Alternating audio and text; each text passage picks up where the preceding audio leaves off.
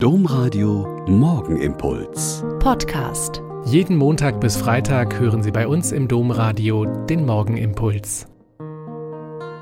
Mit Schwester Katharina, ich bin Franziskanerin in Olpe und ich lade Sie ein, jetzt mit mir zu beten. Heute feiern wir mit der Kirche das Herz-Jesu-Fest. Ich habe mal ein bisschen danach gegoogelt und konnte dort mehr als 13 Millionen Einträge finden.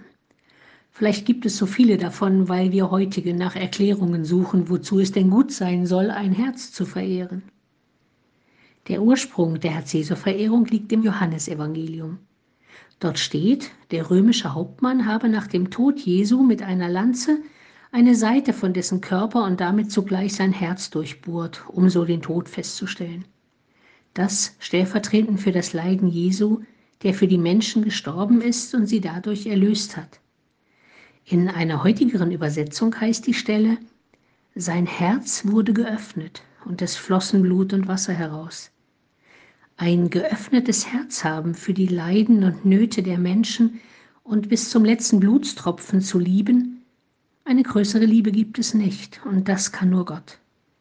Daher gibt es zum einen so viele Darstellungen mit diesem roten, durchbohrten Herzen aber ja auch diese witzigen Figuren des Gottes Amor, der mit einem Pfeil das Herz eines Menschen trifft, damit er oder sie von der Liebe getroffen ihr Herz für den anderen öffnen können.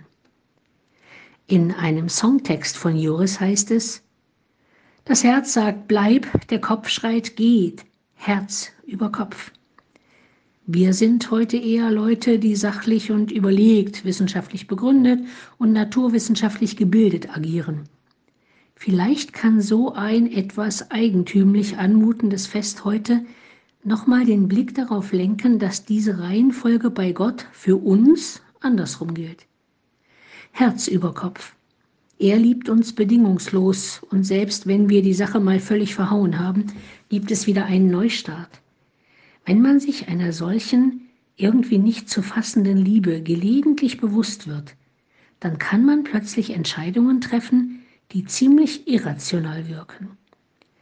Man lässt sich, wie heute in Köln, zu dieser Zeit in dieser Kirche zum Priester weihen. Man geht eine Ehe ein und gelobt, diese bis zum Tode miteinander zu lieben.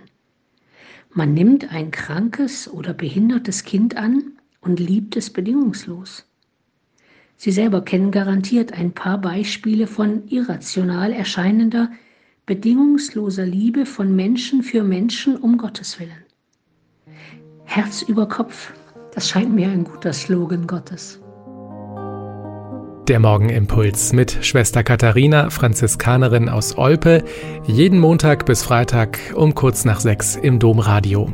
Weitere Infos auch zu anderen Podcasts auf domradio.de.